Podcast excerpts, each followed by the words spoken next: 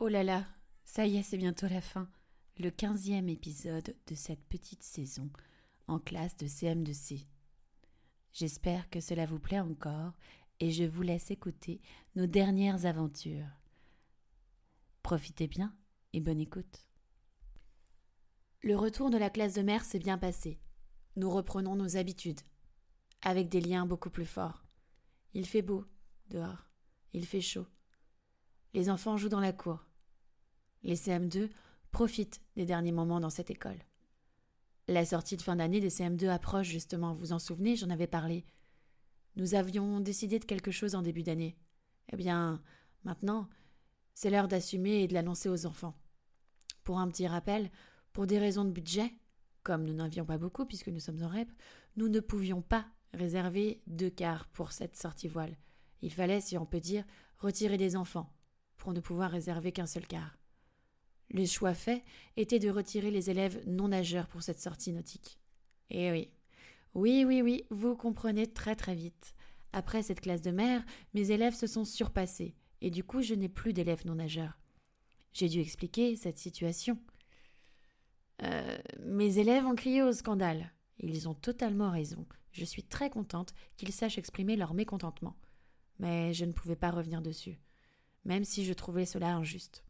Certains se sont dit qu'ils allaient pouvoir rester tranquilles à la maison, d'autres étaient totalement dégoûtés. J'ai respecté cette décision prise en conseil des maîtres, évidemment. Je, l'ai juste contournée, on va dire. J'ai expliqué que s'il y avait des absents, les élèves, anciennement non nageurs, pourraient prendre leur place. Il suffisait juste d'avoir son sac, c'est-à-dire avec son maillot de bain, serviette, etc. Bref, tout ce qu'il faut pour la sortie, et de venir surtout à l'heure en espérant qu'un ou une camarade soit absent. La veille de la sortie, j'ai quand même appelé la maman de Bradley pour lui expliquer la situation, pour lui donner la liste des affaires à préparer pour le lendemain, tout en lui expliquant bien que s'il n'y avait pas d'absent, son fils ne pourrait pas participer à la sortie. Je n'avais également parlé à Bradley. Le jour de la sortie, les élèves arrivent, Bradley aussi. Dans ma classe, il n'y a aucun absent. La classe est au complet. Bradley commence à comprendre. Je lui demande d'aller plus loin dans le préau avec les autres en attendant. Moi, je reste avec Madame Ménard et Monsieur A dans le hall afin de distribuer les sacs de pique-nique. Bradley et une autre de mes élèves attendent avec les autres sans savoir s'ils vont pouvoir partir.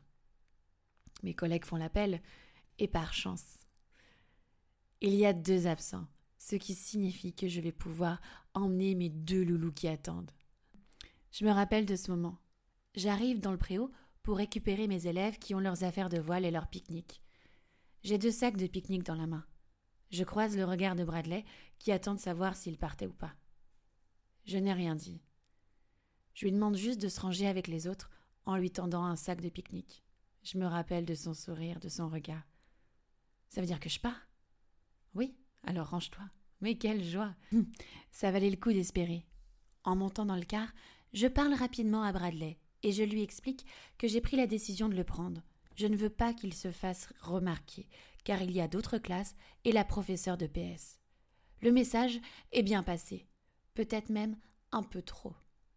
Cette sortie, à la base nautique, pour faire de l'optimiste, était parfaite. Du soleil, des enfants, la voile, bref, le rêve.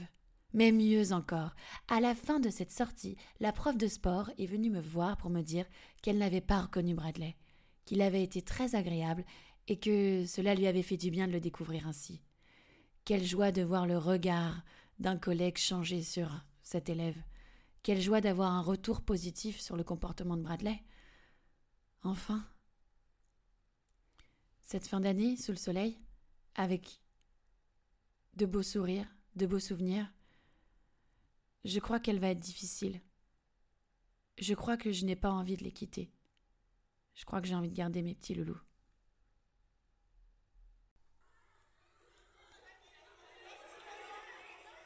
La suite au prochain épisode.